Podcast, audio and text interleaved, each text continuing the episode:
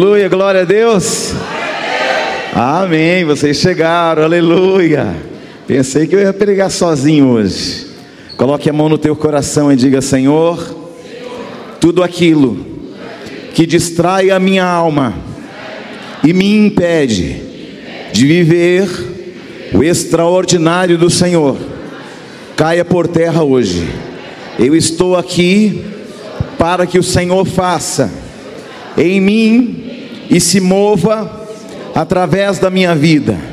Que essa palavra possa mudar a trajetória do meu entendimento e que eu não perca, a partir de hoje, nenhuma oportunidade e que a partir desta noite eu não deixe mais nada para depois, mas que o teu Espírito me inspire a aproveitar toda a oportunidade.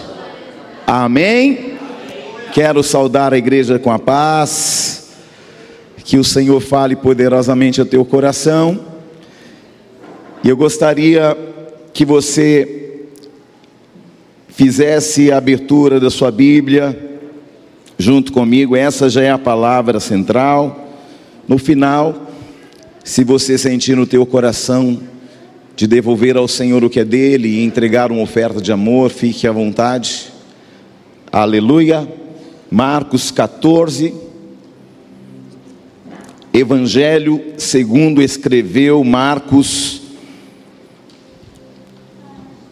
no capítulo 14, o versículo é o versículo de número 3. E essa palavra vai fazer muito sentido para a nossa vida nessa noite. Como toda palavra que vem do alto, do trono sublime do Senhor, amém? Marcos, capítulo 14, o versículo é o 3 em diante. Quem está aí?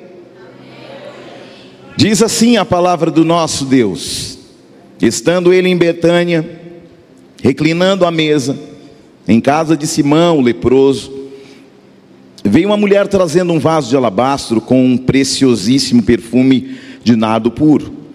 E quebrando o alabastro, derramou o bálsamo sobre a cabeça de Jesus. Indignaram-se, diga comigo, indignaram-se. Alguns entre si e diziam: para que esse desperdício de bálsamo?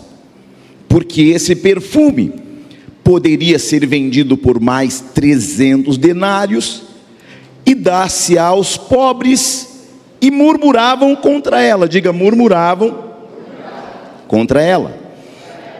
Mas Jesus disse: Deixai-a, porque a molestais? Ela praticou uma boa ação para comigo porque os pobres sempre o tendes convosco. Quando quiserdes, podeis fazer-lhe o bem, mas a mim nem sempre me tendes. Ela fez o que pôde, antecipou-se a ungir-me para a sepultura. Em verdade vos digo, onde for pregado em todo o mundo o evangelho, será também contado o que ela fez para a sua memória. Amém. Jesus, obrigado. Usa da tua misericórdia para comigo, como sempre. Nós não estamos aqui para ouvir a voz de um homem, a palavra de um homem, inspirada pela alma de um homem. Nós estamos para ouvir a tua voz, a tua palavra, que direciona, que inspira, que nos leva além da medida humana e nos faz entender quem somos, para onde vamos e de onde viemos. E que essa palavra ela produza em nós o eterno peso da tua glória e que ela vá e ela produza muitos resultados que possam ecoar até a eternidade em nome de Jesus. Amém. Pode se sentar, amados. Em nome de Jesus. Olhe para alguém do teu lado, diga para a pessoa assim: ó, não deixe nada para depois. Só mais uma vez, não deixe nada para depois. Diga amanhã, pode ser tarde demais. Amém? Tem hora que você vai ter que quebrar o vaso. Eu quero falar três coisas com você antes de ministrar essa palavra. A primeira delas é que aquela mulher, naquele dia, viu uma oportunidade. Diga oportunidade. Quando nós olhamos para o texto, vamos perceber que faltam dois dias para a Páscoa. Ou seja, quem estava com Jesus naquela noite, naquela oportunidade, não teriam nunca mais a oportunidade de se assentar com ele em uma mesa. Você está aí não? Depois daquela festa, não haveria outra oportunidade e possibilidade mais. Nunca mais. Dali Jesus seguiria para Jerusalém e de Jerusalém para a cruz, depois de apenas dois dias. Aquela era a oportunidade que estava diante de uma mulher. E Jesus, por muitas vezes, passou por Betânia, e outras vezes esteve em jantares semelhantes àquele. E parece que aquela que aquele lugar era um lugar que aquela mulher tinha uma certa aproximação. E aquela era a única e última oportunidade para que ela fizesse o que ela fez. E eu pergunto: nas questões espirituais, em nossos relacionamentos com Deus, quantas e quantas vezes nós temos deixado para depois? Sim ou não? O culto fica para depois. A oração fica para depois. O pedido de perdão fica para depois. O conserto fica para depois. O alinhamento do marido com a esposa, da esposa com o marido, fica para depois. O eu te amo fica para depois. Por que a gente deixa para depois? Porque a gente acredita que amanhã a gente vai ter a mesma chance. Depois eu faço. Amanhã, semana que vem, mês que vem, ano que vem, eu tomo uma posição. Eu me firmo na palavra, eu me firmo na igreja, eu me posiciono melhor como pai, como mãe, como filho. E nós vamos deixando e protelando e deixando sempre para para para me ajuda a pregar. Por favor. O culto fica para depois, o encontro com Deus fica para depois, a oração, o jejum fica para depois, mas aquela mulher, ela vai aproveitar a oportunidade que estava diante dela. Eu não sei o que de fato ela pensou, eu não sei o que de fato ela, como ela se moveu, mas ela se moveu numa atitude corajosa. Para não deixar para depois, você precisa ter hoje uma decisão e uma atitude corajosa. Eu não sei se ela, e eu creio que sim, inspirada pelo Espírito Santo, de modo que ela, tenha, que ela tenha pensado: é hoje ou nunca mais, or now or never, é agora ou nunca, sim ou não? Eu tenho um, um parente próximo, ele saiu a uma distância de 80 quilômetros por hora, em 80 quilômetros distante do lugar, se despede da esposa e do filho, dos dois filhos, fala, mulher, daqui a pouco eu volto. Ele vai, mas ele não volta nunca mais. Sofre um acidente na estrada, as compras foram espalhadas pela grama e aquele acidente ceifa a sua vida, e aquilo que seria um retorno simples de apenas 80 quilômetros, virou uma, uma trágica história de alguém que disse que voltaria e nunca mais voltou. Eu não sei se Deus está te impelindo a fazer algo ministerialmente, algo em sua casa. E uma decisão que talvez você tenha protelado por anos, por meses. Mas uma vida que Deus colocou no seu coração, uma decisão que Ele coloca hoje no teu coração, precisa ser firme. Eu vejo Deus incomodando o coração de pessoas que estão dizendo assim: amanhã eu ligo, amanhã eu falo, amanhã eu faço, amanhã eu ajudo, amanhã eu oferto, amanhã, depois de amanhã, ah, depois eu começo, e Deus está dizendo: você poderia aproveitar essa oportunidade de fazer a partir de agora. O que eu sei é que faltavam apenas dois dias para que Jesus fosse crucificado.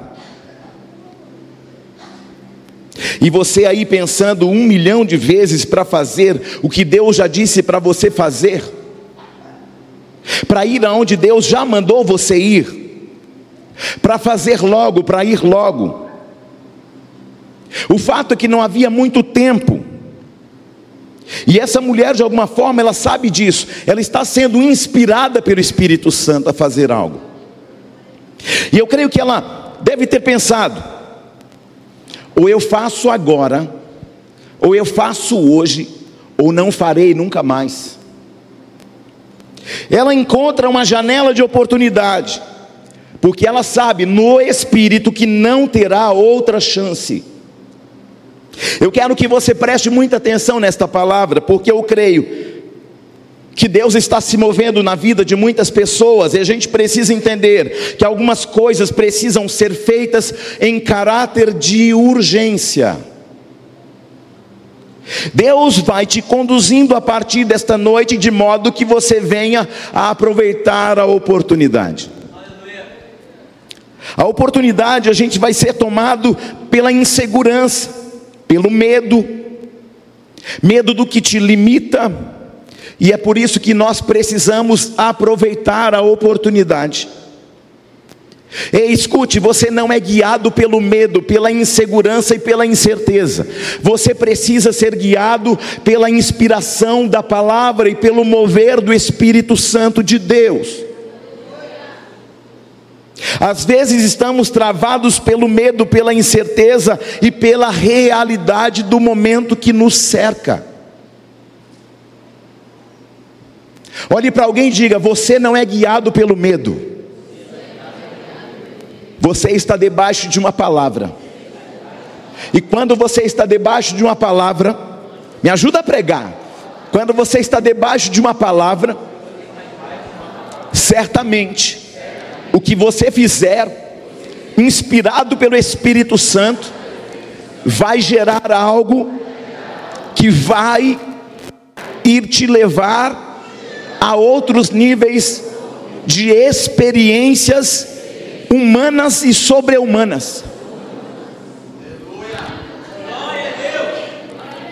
Você não é guiado pelo medo, você não é guiado pela realidade de agora, porque você e eu estamos debaixo de uma palavra. E quem está debaixo de uma palavra está debaixo de uma certeza. Jesus guia e direciona meus pensamentos, meus sentimentos e minhas ações. Esta é uma noite propícia para lançar fora todo medo.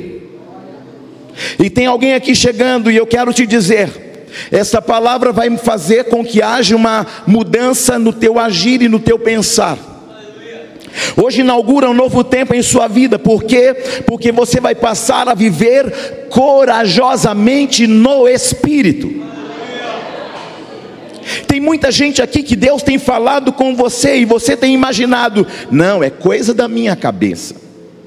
Imagina, eu tão ocupado, como é que eu vou fazer alguma coisa na igreja? Imagina eu tão ocupado, como é que eu vou visitar o irmão que está que tá doente? Imagina logo eu com tantos trabalhos a fazer, o mundo me espera e precisa de mim. Só que o reino muito mais. Porque o reino de Deus é tomado pelo esforço e apenas aqueles que se esforçam se apoderam dele. Imagine aquela mulher cujos pensamentos eram: pega o vaso de alabastro e leva. Pega o vaso de alabastro e leva. Pode parecer bobagem, mas chegou a hora de nós termos um reposicionamento espiritual em nossas decisões e atitudes. Quando? Agora. Esse é o tempo da oportunidade. E o que é oportunidade? Diga para alguém um momento favorável. Diga oportunidade é um momento favorável. Querido, se eu estou num, numa, num, num momento favorável, a unção vai me fazer chegar aonde eu não iria. A unção vai me dar discernimento. A unção vai gerar encorajamento. A unção vai me empoderar do poder que vem do alto. Escute, se o Espírito Santo pegar você lá no seu trabalho, se o Espírito Santo pegar você lá no mercado, se o Espírito Santo pegar você em qualquer ambiente, em qualquer circunstância, e você for movido por um encorajamento, seu coração começar a disparar, abre a boca, porque o Espírito Santo vai gerar alinhamentos, e esse é o sinal da oportunidade. Apóstolo Júnior, notei que essa igreja não é uma igreja que sobe um, sobe outro, sobe outro, oportunidade, oportunidade, oportunidade. Por que, que não tem oportunidade? Porque a palavra que gera oportunidade para que você seja a oportunidade para alguém ouvir o Evangelho lá fora. Igreja é chamados para fora. Às vezes sou convidado para ir em alguns ministérios nada contra, cada um segue a visão que o Senhor deu, mas aí o que a gente percebe? Oportunidade, oportunidade, oportunidade. Quando o pastor passa a palavra para você, você tem 10 minutos para pregar, 5 minutos para pregar. Aí você viu alguém que subiu lá despreparado, que cantou mais desafinado do que, do que qualquer coisa, que falou uma palavra que não entende, nem, nem sabe o que está falando. Por quê? Porque é movido por uma oportunidade e não se preparou para ela. Não adianta você receber uma oportunidade aqui dentro, quando você despreza as oportunidades que você recebe todo dia lá fora. Despreza a oportunidade da escola, da faculdade, do trânsito, do supermercado, do hospital. Sim ou não? Aí porque aí você fica orando, ai Deus, ninguém me dá uma oportunidade. E aí Deus está olhando do céu e fala assim: te dei oportunidade no hospital, você não falou. Te dei oportunidade lá na escola que você trabalha, você não falou. Te dei oportunidade lá na, faculdade que você está cursando um curso e você não falou. Te dei oportunidade lá no teu trabalho para falar com aquele ímpio que, que tem menos de um mês de vida e você não falou. E aí você quer oportunidade aqui, se eu estou gerando tantas oportunidades para que você possa, através de uma palavra, transportar alguém das trevas para a luz e você não o faz? Altar é, é, a, é, a, é o lugar de sacrifício. Para estar tá aqui a gente ora, para estar tá aqui a gente jejua, para estar tá aqui a gente está alinhando a nossa casa, para estar aqui a gente está alinhando o nosso casamento. Porque não adianta eu falar um negócio para você que eu não estou vivendo, irmão. Aí você está tendo a oportunidade de se consertar com o teu marido, está tendo a oportunidade de se consertar com a tua sogra, está tendo a oportunidade de se consertar com o teu cunhado, e você quer a oportunidade com o microfone na mão. Aí parte para a glória e você vai reclamar, ela naquela igreja ninguém me deu oportunidade. E aí o Senhor vai falar, olha a oportunidade que eu te dei aqui e você deixou. Olha a outra, olha a outra, olha a outra. Ai Deus, eu nem vi. Você está aí não?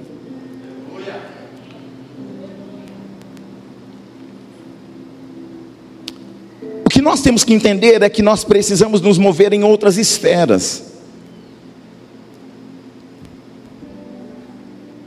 A oportunidade tem uma janela de tempo. Fale comigo, a oportunidade tem uma janela de tempo. Sim ou não? Qual era a janela de tempo que aquela mulher tinha, irmão Reginaldo? Dois dias, menos de dois dias. Deus está falando ao teu espírito nesta noite. Eu estou criando uma janela de oportunidades para você falar do meu evangelho, para você falar do meu amor, para você falar que o céu é de verdade, para você falar que o meu filho morreu na cruz por eles. Aleluia. Deus está criando uma janela de tempo E o Espírito Santo vai alinhar a sua janela de tempo para que você aproveite a partir de hoje toda a oportunidade.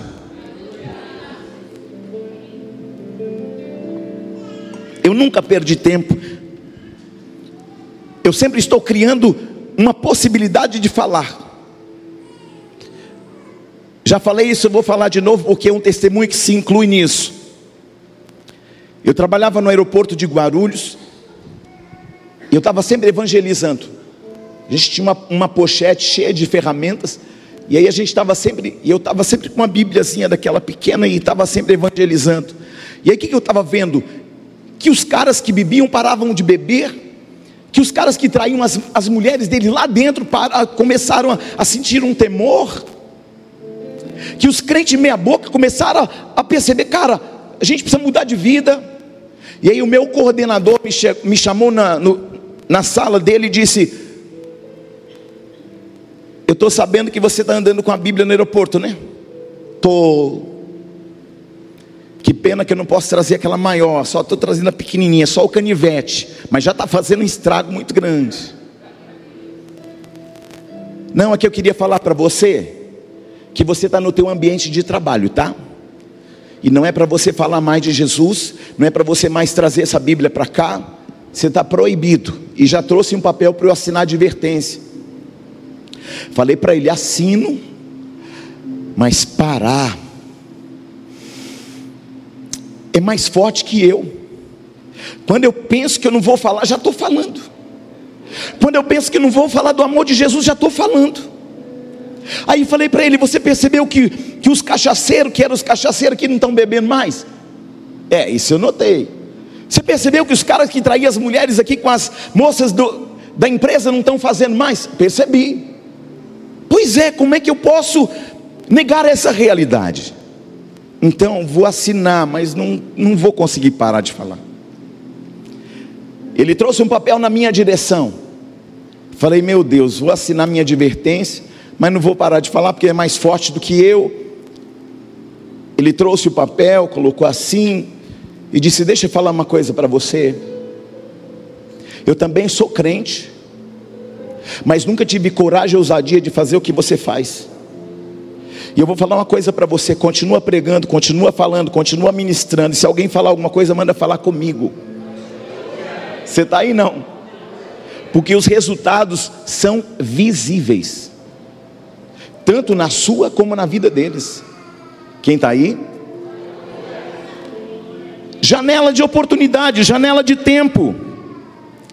Aí vem o medo. Muitas vezes a oportunidade vem, mas aí o medo nos bloqueia. O medo quer te limitar para impedir você fazer algo que vai ficar marcado para sempre. Porque o verdadeiro amor lança fora todo medo. O medo quer te limitar para te impedir de fazer algo que vai ficar marcado para sempre. E a partir dessa noite, querido, você vai romper com tudo que te impede. Aleluia!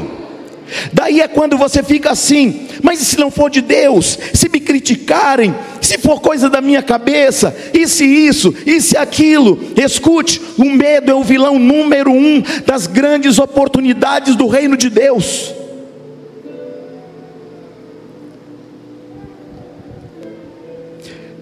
Quem sabe que é amado por Deus lança fora todo medo. Imagine a cena: está acontecendo uma festa com pessoas importantes. E quem vai entrar no meio da festa? Uma mulher com um vaso de perfume nas mãos. E de repente entra na sala num ambiente predominantemente masculino. Você imagina a mulher chegando com um vaso de alabastro, que era uma pedra, um vaso feito de pedra. Aquela mulher chegando com aquele vaso de perfume que só o vaso já cheirava de longe. Ou seja, era impossível não notar aquela mulher pela sua atitude e pelo vaso perfumado que estava na sua mão, porque se tem uma coisa que não dá para esconder é perfume, sim ou não? Por quê? Por causa do bom perfume de Cristo. E aquela mulher vai lá, corajosamente, inspirada pelo Espírito Santo, num lugar predominantemente masculino. E veja que o ambiente conspira contra ela.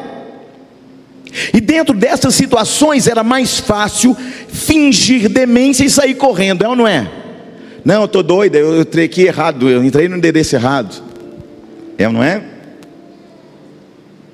Mas veja que essa mulher está agindo corajosamente. Diga, essa mulher estava debaixo de uma unção de encorajamento. E a partir desta noite, esta unção também estará sobre a minha vida. Imagina se essa mulher tivesse alimentado os seus pensamentos da dúvida, do medo. Mas ela rompe com medo, ela age acima dos seus medos, ela age movida pelo Espírito Santo. Aquela mulher estava num ambiente intimidador, intimidador que era contrário. E eu vim dizer para você três coisas.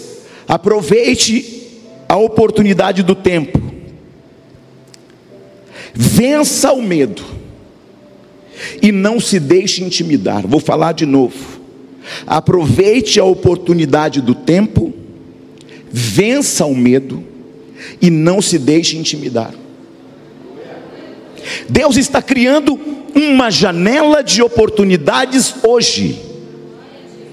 E será necessário ousadia e coragem para prosseguir. Tome uma decisão, não permita que seus medos te intimidem. Pare de ter medo de decidir, porque não decidir também é uma decisão. É ou não é? Efésios 5, do 15 ao 16, tem uma chave muito poderosa, e nós precisamos nos aproveitar do, da oportunidade nessa noite. Diz assim, Efésios 5, 15 ao 16: Portanto, vede prudentemente como andais, não como necios e sim como sábios, remindo o tempo, em algumas versões, aproveitando o tempo, porque os dias são maus. O que o apóstolo Paulo está falando? Aproveite ao máximo cada oportunidade, porque os dias são maus. Aquela mulher não teria outra oportunidade. Um amigo meu me disse: sonhe com você essa noite. Isso fazem uns mais de 10 anos atrás. Sonhei com você, não dormi mais. O sonho foi ruim demais. Então me conte o sonho. Vamos orar. Sonhei que me aproximava de você, colocava a mão na, na minha barriga as minhas costelas estavam nas minhas mãos e dizia: Olha o que aconteceu. E eu disse: Espírito de morte, quer um conselho? Vende aquela moto. Aquela moto, já percebeu que aquela moto está te dando problema todo dia, uma moto nova. Vende. É que eu moro muito longe, moro em Ferraz, como é que eu vou vir para Guarulhos? É longe. Falei, vende a moto. Depois eu vendo. Eu estava de folga, alguém me liga e diz: Acabou de acontecer um acidente e o Décio morreu. Acidente de moto, perfurou, as costelas perfurou todos os seus órgãos vitais. Mas eu vivia chamando ele para vir para a igreja, falando do amor de Jesus. Querido, eu criei muitos caminhos, eu criei um caminho de oportunidade, mas ele não aproveitou.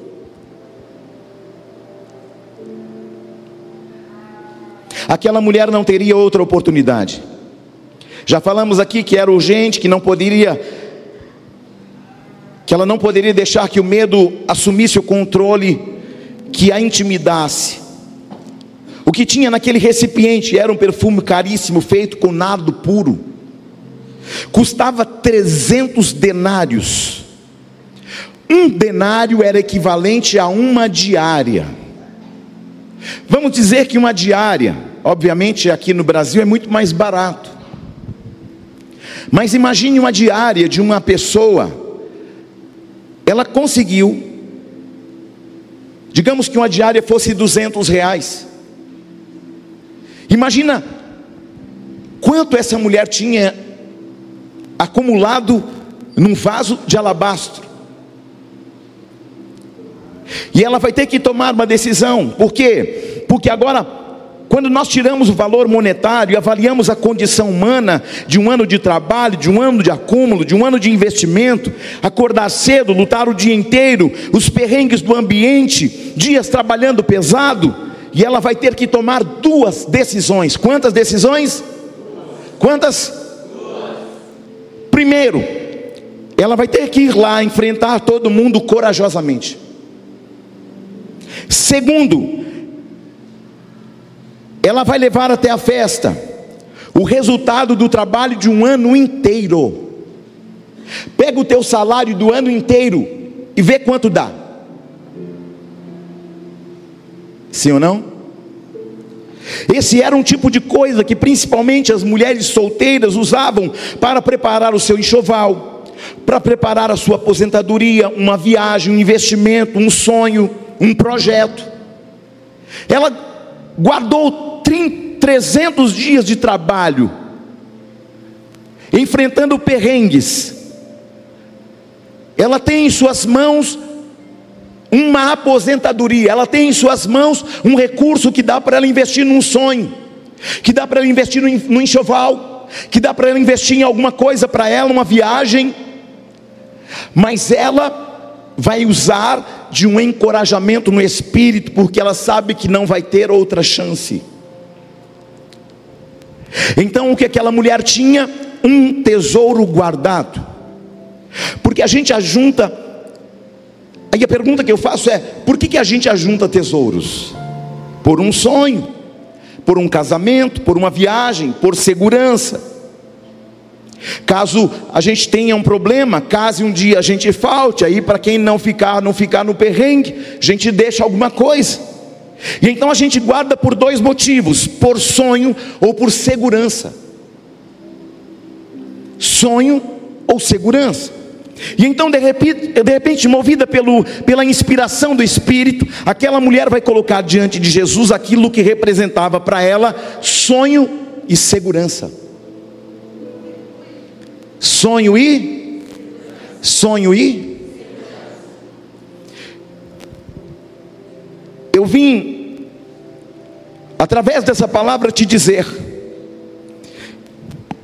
que diante do Senhor Jesus nenhum sonho, nenhuma segurança, nada permanece precioso ou valioso demais diante da presença do Senhor Jesus. O que ela está derramando são os seus sonhos, então está declarando num gesto: Jesus, aqui estão os meus sonhos, aqui está a minha segurança, aqui está a minha confiança, Aqui está o meu futuro, aqui está a minha vida, aqui está tudo que eu confiava antes, porque agora eu vou deixar de confiar naquilo que eu guardei e vou com começar a confiar na tua presença. Quem pode dar um glória a Deus por isso? Nada permanece precioso ou valioso demais na presença de Jesus. Jesus está aqui para te fazer uma pergunta. O que traz segurança e sonho para você pode ser colocado na minha vida, na minha mão, na minha presença. Porque essa noite é propícia para que a minha segurança e meus sonhos estejam diante de Jesus. Diga que os meus sonhos estejam diante do Senhor Jesus Declare com fé assim: nada é precioso demais ou valioso demais diante de Jesus. 300 denários poderia realizar sonhos, desejos, viagem, propósito, mas nada se compara à segurança e o investimento que Jesus pode fazer em nossa vida. Aleluia! Só Jesus pode garantir um futuro, uma estabilidade, uma segurança e uma vida abundante. Sabe por que Deus pediu Isaac a Abraão? Porque no fundo Isaac, Abraão pensava assim sobre Isaac: Isaac vai ser a minha promessa, Isaac vai ser a minha descendência. Davi pediu um censo a Deus, ou melhor, Davi pediu um censo e Deus se desagradou. Por que, que Deus se desagradou? E eu perguntei muito tempo, Deus, mas por que, que um homem pedir um censo te desagradou tanto assim, ao ponto de o Senhor colocar uma mão pesada sobre Davi? E eu quero compartilhar com você o que, por que, que Deus se, se irou com Davi quando ele levantou o censo. Porque na realidade a intenção de Davi não era levantar o censo para saber qual era o número da população de Israel, não. Mas ele quis saber quantos homens poderiam empunhar a espada, ou seja, Davi queria saber quantos homens estavam ali disponíveis para lutar por ele. Você está aí não? Para lutar por ele, e diante daquela situação, Davi estava se apoiando na segurança dos seus melhores soldados. E Deus estava dizendo: Não faça isso, Davi. Não faça essa conta. Sou eu quem te favorece sou eu quem te ajudo, eu sou o teu socorro presente nas tuas aflições, fui eu que te tirei do meio das malhadas e te fiz rei sobre Israel. Ah, não confie no braço dos homens, não se apoie no braço dos homens, uns confiam nos carros, outros em cavalos, outros em cavaleiros, mas nós confiamos naquele que tem a mão forte, naquele que nem a morte pode resisti-lo, Ele é o Senhor, Ele é o conselheiro maravilhoso, Ele ele é o príncipe da paz, Ele é o Pai da nossa eternidade. Uou!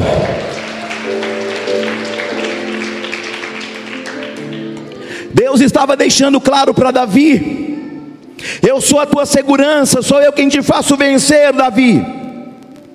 Não queira saber quantos homens você tem, você só precisa saber que eu sou o que sou. Deus estava deixando claro para Davi: sou eu quem te guarda, sou eu quem te protege, sou eu quem te socorre. Às vezes quebrar o vaso e dizer: Senhor, tu és a minha rocha. Eu confiarei no Senhor. O Senhor é meu socorro presente. O Senhor é minha fortaleza, meu escudo, a minha garantia, tu és a minha satisfação, tu és o meu sonho. Talvez se você se frustrou por ter procurado em coisas sua segurança e satisfação, mas só Jesus é a satisfação que nós precisamos. Ele não decepciona, ele não falha, ele não erra. Ele é o Senhor de tudo e de todos. E se hoje Deus está te dizendo para confiar nele, confia. Se hoje Ele está te pedindo para colocar a sua confiança nele, então ponha. Se Ele está dizendo busque satisfação na minha presença, então o faça com urgência. Jesus é a garantia de uma vida abundante, de uma vida segura e de uma vida plena. Ele é escudo, Ele é proteção, Ele é Pai, Ele é nossa cobertura, Ele é nosso soberano, Ele é o nosso pastor. E se nós estivermos na presença dele, nada vai faltar. Eu digo que quantas coisas vão faltar? Quantas coisas vão faltar? Quantas coisas? Aquela mulher tinha que abrir mão de seu tesouro, que poderia dar a ela segurança, satisfação, mas de alguma maneira ela percebeu que Jesus era a sua maior oportunidade. Aquela mulher teve um senso de urgência, um ato de renúncia, e agora ela tem que entrar naquela sala. Aquela mulher teve que quebrar o vaso e derramar o seu perfume. E o problema é que quando você decide andar com Deus de uma maneira intensa, a gente sempre vai sofrer a objeção dos homens, a reprova dos homens, a oposição dos homens. Diga alguém: não espere ser apoiado quando você fizer algo que é certo diante de Deus. Escute, não espere ser aprovado, elogiado por aqueles que não estão na dimensão de compreensão da tua entrega. Porque quando somos movidos pelo Espírito, a presença do Senhor nos basta. A tua graça me basta, porque o teu poder se aperfeiçoa na minha fraqueza. A Bíblia diz que uma vez que ela tomou o frasco e o vaso, as pessoas se indignaram com ela. Fique aqui comigo, amém? Quando ela tomou uma atitude, que ela entrou na festa com um vaso de alabastro, o que, que vai acontecer? As pessoas que ali estavam se indignaram com ela. Sim ou não? Quem está aí? Geralmente as pessoas ficam indignadas com o que você faz, com a sua vida espiritual, com a sua renúncia, com a sua oferta. Com o dia que você vem num culto de domingo à noite, não, domingo à noite, vamos comer pizza, come depois. Porque a palavra fala o que? Mais vale o que? Mais vale a presença. O que, a Bíblia diz? Que nem só de pão viverá o homem, mas de toda a palavra que procede da boca de Deus. Você teve o dia inteiro para comer, não vai vir no culto porque eu vou comer. E aí a gente vai desprezando as oportunidades. Aí chega uma visita, que horas? Exatamente na hora que você está indo para o culto. Ah, não vou não, porque vou dar atenção para a visita. Ó, o negócio é o seguinte: lá em casa é assim. Ó, você já sabe nossa vida. Hoje é domingo. Quer ficar aí? Pode ficar mas eu estou indo para a casa de papai. Quer ir comigo? Vamos. Quer ficar? Pode ficar. Mas o meu compromisso com o papai, eu não troco pela presença do governador, do prefeito, do presidente, seja de quem for, porque não há ninguém em nível de importância maior do que o Senhor para a nossa vida. Não, mas se a pessoa se ofender, estou indo. Você está aí não? Tem gente que, se, que se fica indignada com a sua vida de renúncia. As pessoas ficaram indignadas com a atitude daquela mulher movida por um senso de urgência. São objeções que a vida vai colocar. Escute, não espere por aprovação de ninguém.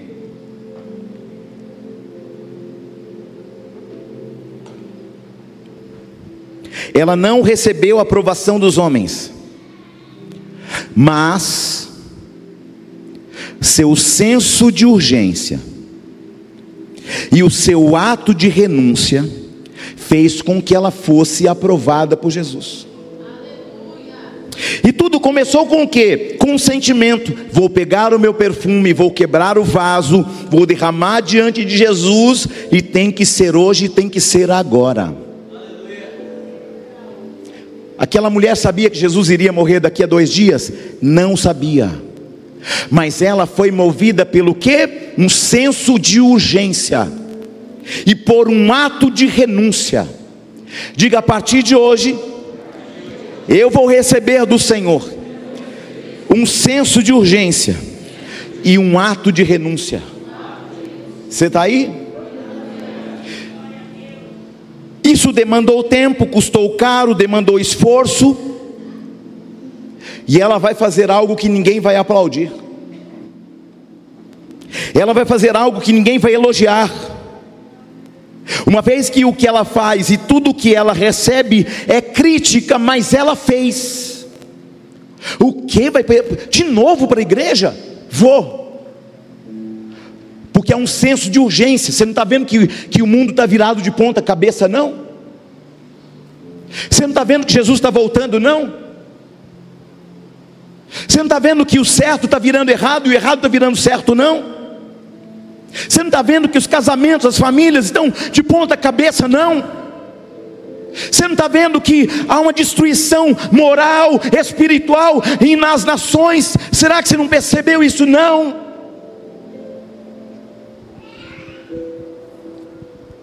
Demandou tempo, custou caro, demandou esforço, mas ela foi. Ela recebe críticas, mas ela foi.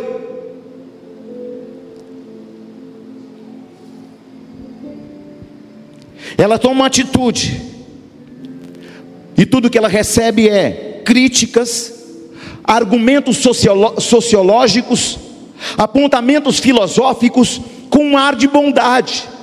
E quando você olha no texto, eles estão dizendo: por que não deu para os pobres? Por que não fez uma boa ação? Não foi isso que eles disseram? Porque o espírito que move você é diferente delas. Portanto, deixa eu te dizer uma coisa: Deus está te chamando para um novo nível, e muita gente não vai entender, não vai te apoiar, não vai te aprovar, mas segue, porque algumas pessoas não estarão no nível de compreensão para perceber que o que te move vem inspirado do alto. Não permita que o espírito delas te contaminem. Elas não vão te apoiar, elas não vão te aprovar, mas sabia que uma, de uma coisa, Jesus sabe o que você está fazendo. Ele sabe o que te impulsiona.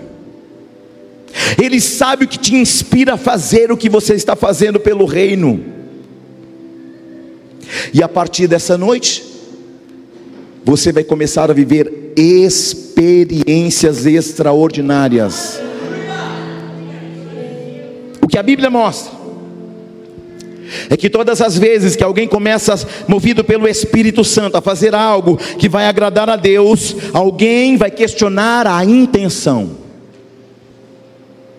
Está indo limpar a igreja? Hum, está querendo se aparecer.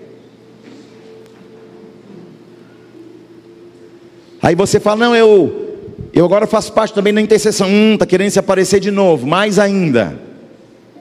Não, agora, olha, eu era só frequentador de igreja, mas agora eu estou movido, movida pelo senso de urgência, porque o reino é tomado pelo esforço. Você está aí não? O que a Bíblia mostra é que todas as vezes que alguém é movido pelo Espírito para fazer algo que vai agradar a Deus, alguém vai questionar a intenção. Aleluia! Os irmãos de José questionaram a intenção dele quando revelou o sonho. Os irmãos de Davi questionaram a intenção dele quando foi lutar com Golias. Quando Neemias se dispôs a reconstruir os muros de Jerusalém, questionaram sua intenção, questionaram a viabilidade. Foi ou não foi? Questionaram a finalidade. Será que você está fazendo isso por quê? Para se aparecer?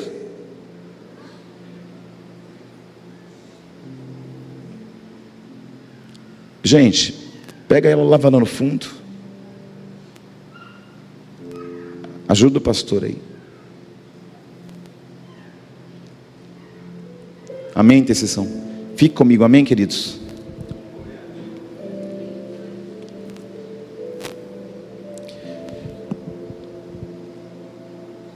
Escute com atenção. Alguns vão julgar as suas intenções, mas continue debaixo da inspiração do Espírito Santo. Continue na obediência. Pare de decidir em você mesmo. Comece a tomar decisões do Espírito e você vai perceber que o Espírito Santo vai começar a te conduzir a ambientes que você não entende, mas você vai entender que as coisas se tornarão claras, evidentes e os momentos serão inspirados no Espírito.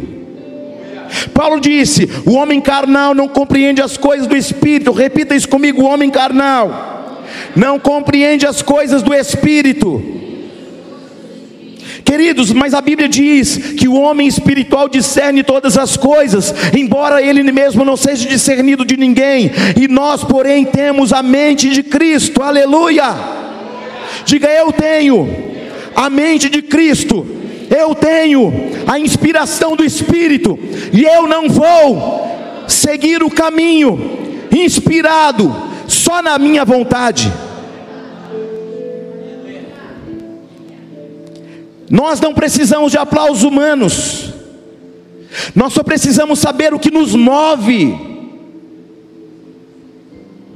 Nós só precisamos discernir o tempo e o propósito porque na hora não vai fazer sentido nenhum para você. Aquela mulher está saindo de casa, indo em uma festa onde ela não foi convidada, e de repente o Espírito Santo diz: volta e pega o vaso de alabastro. Há coisas que o Espírito Santo vai falando com você que você não entende. Vai na casa de Fulano, faz isso por Cicrano Outro dia eu, eu já comentei sobre isso, mas eu tenho falado sobre uma Bíblia chamada Trinitariana. É uma Bíblia muito importante, ela é muito fidedigna aos originais, ela tem a mesma versão de 1800, e é muito difícil você encontrar a Bíblia Trinitariana. E outro dia eu aleatoriamente encontrei, falei: olha que bacana, comprei. Uma Bíblia barata. Mas aí, pelo nível de importância, as pessoas, como não conhecem, desvalorizam. E aí eu peguei aqui, olha que legal, a Bíblia Trinitariana, numa, numa letra bacana. E aí o Senhor falou assim: só que não é para você não. É para você dar para outra pessoa. E eu sou obediente, né, irmão? Falei, já estou dando. Você está entendendo? Por quê? Porque eu sou movido por uma experiência numa intimidade. Já entreguei a Bíblia. Por quê? Porque eu não vou ficar na minha mão aquilo que não é meu. Romanos 8 fala que aqueles que são filhos de Deus, estes são guiados pelo Espírito de Deus. Imagina todos chegando na festa e ela com um vaso de alabastro, acredite. Você vai ter todas as barreiras para não cumprir. O diabo vai falar: não faz sentido, não faz isso. Quebre o vaso. Querido, aquela mulher quebrou o vaso. Aquela mulher pegou aquele perfume e derramou sobre a cabeça de Jesus. Você imagina se não parece uma loucura, irmão? Você imagina você entra numa festa e o convidado especial da festa, você chega lá, com um vaso de unguento, de nardo puro, quebra o vaso, já faz um barulhão, pá! Já chamou atenção, já estava chamando pelo perfume. Só que agora ela pega e derrama sobre a cabeça de Jesus. Não satisfeita, unge os pés também, enxuga com os cabelos também. Tá doida essa mulher? Tá maluca? Só que ela estava sendo movida por um senso de urgência. Aleluia. Imagine as pessoas dizendo: mulher, o que, que você fez? E outros questionando a intenção. Você poderia ter feito isso, você poderia ter feito aquilo com nardo puro. Até que Jesus toma a palavra, e o verso 6 diz: Olha que coisa tremenda. Aleluia. Mas Jesus disse: Deixai-a, porque a molestais. Ela praticou uma boa ação para comigo. Jesus está dizendo a você, e a mim nessa noite. Assim como eu disse àquela mulher, deixe de molestá-la, deixa em paz. O Senhor está falando ao teu coração: Eu sou o príncipe da tua paz. Disseram tudo o que disseram em pensamentos, em palavras, mas Jesus disse: Porque vocês estão perturbando esta mulher.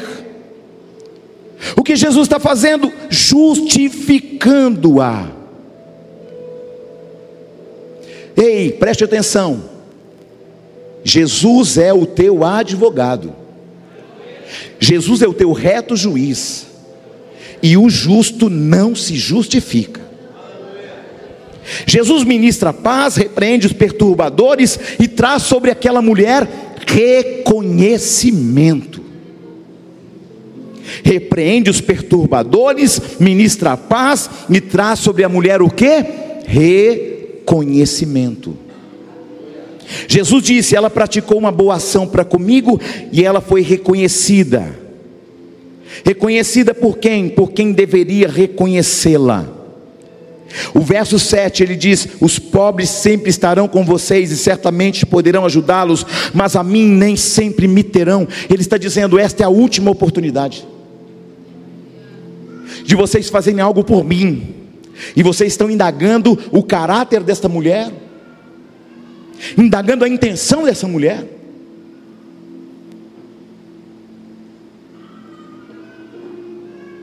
Opa!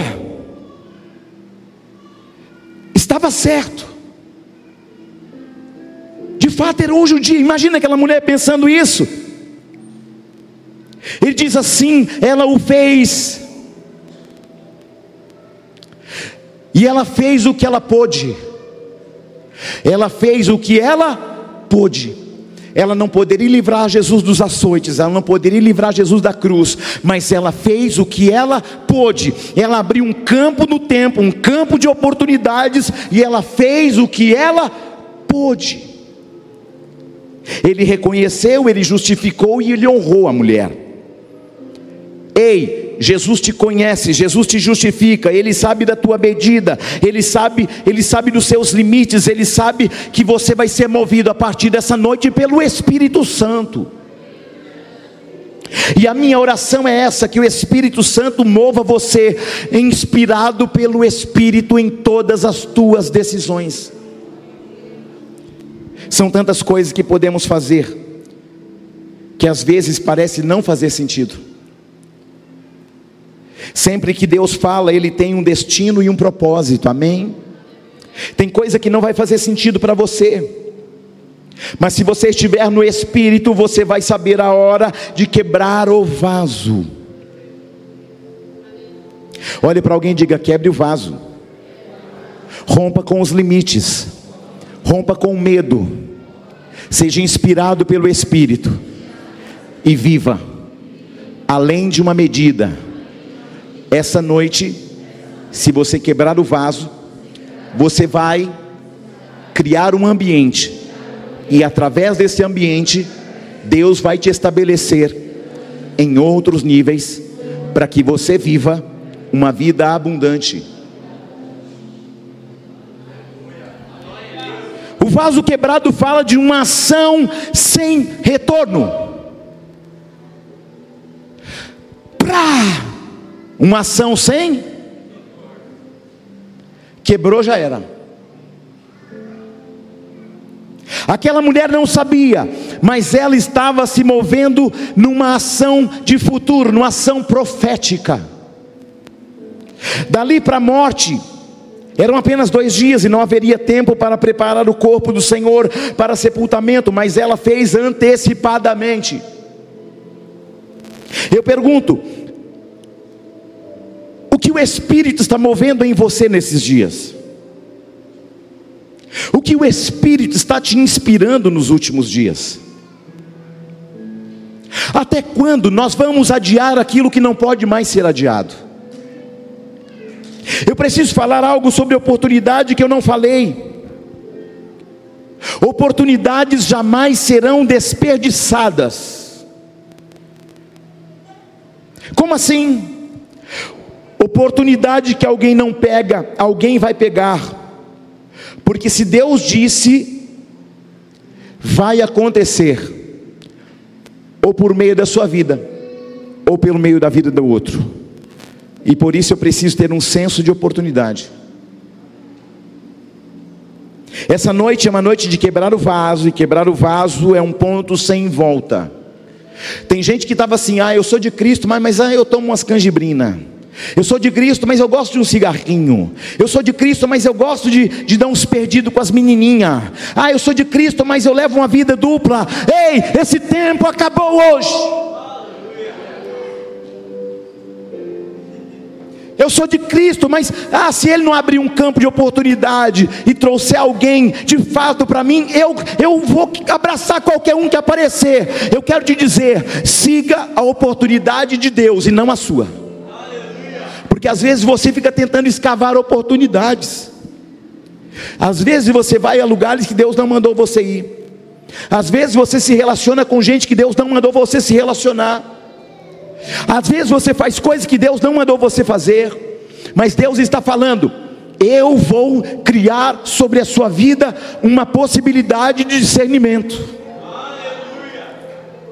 Eu já estou concluindo a mensagem. Essa noite é uma noite para quebrar vaso. E quebrar o vaso é um ponto sem volta. Quebrar o vaso é um ponto sem volta. Depois que quebrou o vaso, não dá para desfazer o processo, não dá para refazer o vaso. Ela quebrou o vaso. Era uma entrega, era uma renúncia, era um momento de honra que ela não tinha dimensão, mas Jesus falou sobre o significado e sobre a urgência, e depois tudo vai fazer sentido para aquela mulher, tudo se encaixa perfeitamente.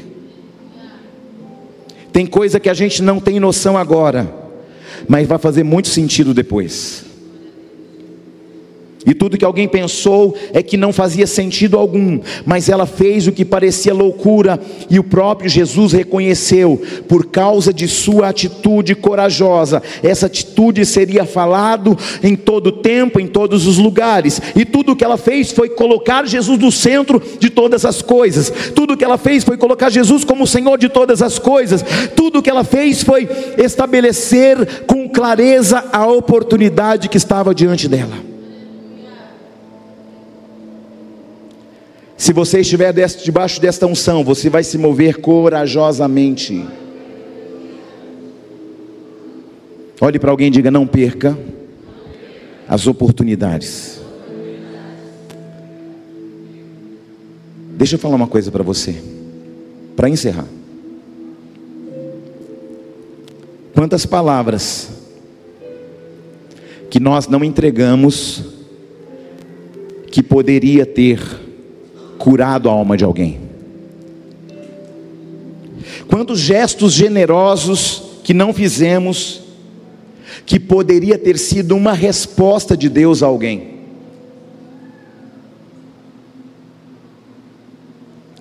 E por que isso acontece? Porque o medo, a timidez vai nos aprisionando.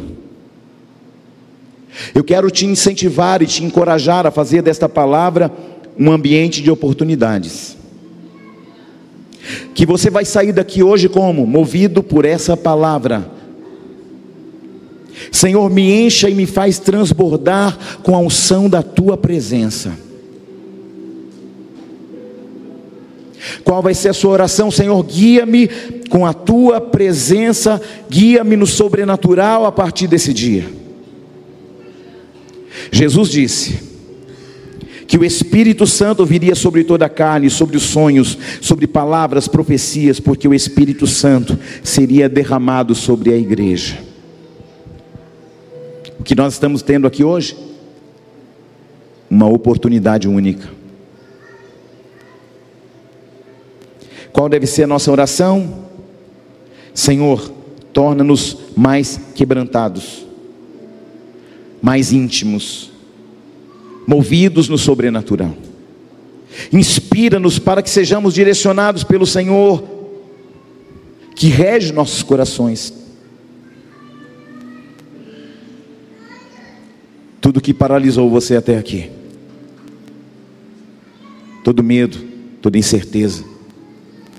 Hoje o Espírito Santo de Deus está te inspirando a um novo começo.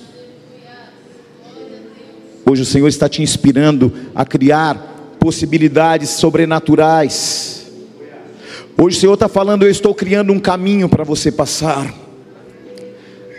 Aquela mulher, querido, ela não se importou com a sua reputação, ela não se importou com o seu próprio nome, porque ela estava movida por um ato poderoso vindo do próprio Espírito Santo. Ela não sabia como aqueles homens reagiriam, mas ela foi. Ela sabia que eram 300 dias de trabalho de um ano, mas ela foi. Ela sabia que seria criticada, mas ela foi. Crie oportunidades hoje. Quebre o seu vaso de alabastro hoje. Pessoas vão questionar suas intenções? Claro que sim. Claro que sim. Mas o Senhor está falando ao teu coração. Eu estou, te dando mais uma oportunidade. Há pessoas aqui que nem aqui eram para estar mais. Que o espírito da morte já passou por você muitas vezes que o inimigo já se levantou em oposições muitas vezes. que o inimigo já colocou setas do teu coração muitas vezes, não, não vou continuar, não vou mais, ah, não deu certo, não vou continuar. Deus não fez ainda, não fez, mas Ele é poderoso para fazer o tempo certo, na hora certa, no momento oportuno. Ele só quer que a gente obedeça, Ele só quer que a gente dependa dEle todo dia.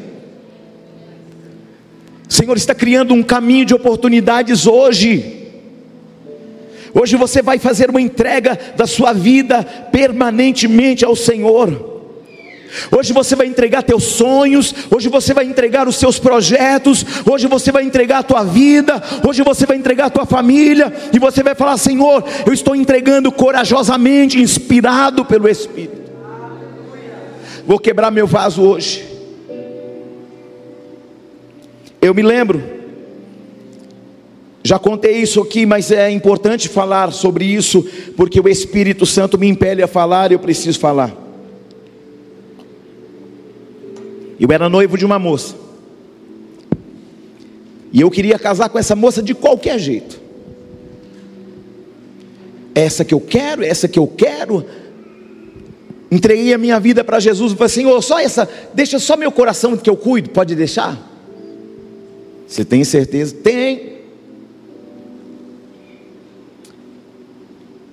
É porque é essa que eu quero, sabe? Tem certeza, Júnior? Tenho. Só que Deus é o Deus que conhece o que? O fim desde o começo. Deu errado por quê?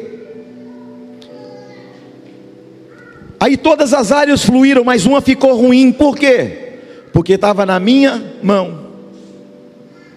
Porque estava debaixo da minha meu caminho de oportunidade porque eu queria, porque eu lutei por aquilo. Mas aí chegou um momento que eu disse: Senhor, já que eu quebrei a cara mesmo, vou entregar essa área também na sua mão, né? Fazer o quê, né? Podia ter entregue há mais tempo, aí fiquei segurando, que eu achava que eu sabia o que estava fazendo. Só tem um detalhe, Deus. Se uma moça quiser casar comigo, ela que corra atrás. Não vou pedir em casamento ninguém. Se tiver que casar comigo, ela vai ser inspirada pelo Espírito Santo, vai vir falar comigo e vai me pedir em casamento, porque eu, já que eu entreguei na tua mão, Senhor, então eu quero a obra completa. Você está aí não? Não falei que tinha que ser bonita, não falei que era, não, não. Só falei Deus, só quero que o Senhor faça e que seja alguém impelida pelo teu espírito. É a única coisa que eu peço. Fui transferido da sede da igreja, de onde nós congregávamos, para ser o pastor auxiliar da esposa do bispo da igreja regional. E aí um dia a pastora Marlene falou: Júnior, tive uma visão com você. E você estava esperando no altar uma moça. E era a Lídia. Você está aí não? Só que como eu já tinha falado com Deus que ela tinha que ir atrás, sim ou não? E não estou dizendo, queridos, para me engrandecer não. Porque é muita areia para meu caminhãozinho. Portanto, o que, que eu entendi com isso? Que a vontade de Deus é boa, perfeita e agradável. Enquanto eu segurei uma área do, do meu coração, deixando Deus, pode deixar que eu faço. Deixa não, isso aqui eu, eu resolvo. Oh, Senhor, deixa comigo. Pá, quebrou a cara. Deixa as áreas que você não queria entregar porque você queria estar no controle na mão dele. Não, é que eu sou bom, eu sou inteligente, eu sou hábil. Não é sobre você, é sobre ele. Não é sobre o que você quer, é sobre o que Ele tem. E a vontade dele é boa, perfeita e agradável. Sim ou não? Podia ter ficado livre de um chifre, sim ou não, irmão? Mas fui escolher fazer a minha vontade, ou não é? Não é vergonha nenhuma falar, fui mesmo. Aleluia. Porque eu fiz a minha vontade. Podia ter saído livre de uma situação? Podia, mas eu fiz a minha. Só que a palavra diz que a vontade de Deus é boa, perfeita e agradável. Eu decidi firmemente no meu coração, quando eu vim para a igreja, falei: Senhor, não vou me contaminar, não vim para namorar ninguém, não vim para arrumar nada, não vim para arrumar noiva, eu vim por causa da tua presença. E enquanto eu te busco veementemente, Senhor, aí um dia Deus tinha me mostrado já bispa num telão assim, ora por essa moça aqui, estou orando, fui orando, orando, até que ela chegou lá na igreja, aleluia, inspirado pelo Espírito. Se você está aqui e você não casou ainda, irmão, se eu casei, há esperança para você. Você está aí não? Mas nunca faça do seu jeito, não busque porque você quer. Ah, eu estou numa carência, meu Deus do céu, estou igual quase o Homem-Aranha subindo pelas paredes. Calma. Você não é um aracnídeo, você é filho de Deus. Você está aí não? Aquela mulher, querido, depositou sua fé, sua esperança. Escute, ela estava depositando aos pés de Jesus o casamento, o enxoval dela, o futuro dela, a aposentadoria dela, a segurança dela. Ela está dizendo: Senhor, não vai ser na minha segurança, não vai ser na minha força, não vai ser mais na minha escolha, vai ser no seu jeito, vai ser o que o Senhor quer. O que eu tenho é totalmente teu, porque a única coisa que eu quero é a tua presença. Aleluia! Uh! Porque quando eu tenho a presença, eu tenho tudo. Diga se eu tenho a presença, eu tenho tudo, e nada é mais valioso do que a presença, porque o reino de Deus deve ser buscado em primeiro lugar, e todas, eu digo todas, todas as coisas me serão acrescentadas. Seus sonhos, seus projetos, Siga corajosamente. Não tenha medo de decidir. Aproveite aos, ao máximo as oportunidades. Alinhe a vontade de Deus sobre a sua. Senhor, não seja feita mais a minha, mas a tua vontade. Que seja feito aqui na terra como é aí, ó, aí no céu. Que seja feito na minha casa, assim como é na minha casa aí no céu. Você está aí? Vença o medo, não se deixe intimidar, rompa com os medos, porque o medo é o maior vilão das grandes oportunidades. E sabe o que o Espírito Santo falou comigo? Eu estou criando um caminho de grandes oportunidades a partir dessa noite. Oportunidades espirituais, oportunidades ministeriais, oportunidades sentimentais. E não vai ser mais do seu jeito. Se você entregar tudo na minha mão, como aquela mulher fez, e o nome dela é mencionado até hoje, e inclusive hoje eu estou mencionando essa mulher, como Jesus disse.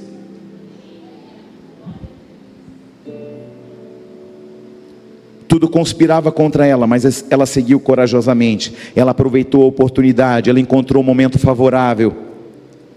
E essa unção vai fazer você ir para um outro nível. E eu encerro aqui, dizendo para você: que alguém inspirado pelo Espírito Santo terá um bom futuro. Que você deixe de protelar e deixar para depois. Ah, depois eu faço, depois eu resolvo, depois eu aconteço, depois, depois, depois, depois pode ser tarde demais. Depois eu me conserto, depois eu peço perdão, depois, depois, depois não existe. Olhe para alguém e diga: não deixe para depois. Diga para essa pessoa hoje: você precisa quebrar o vaso. Hoje, você precisa ir além de sua razão. Hoje, você está tendo uma grande oportunidade para ir além. Hoje, você deve aproveitar esta grande oportunidade porque a partir de hoje eu estou entrando no nível de urgência, eu estou saindo de uma zona de conforto para chegar onde eu jamais chegaria. Fique de pé, por favor.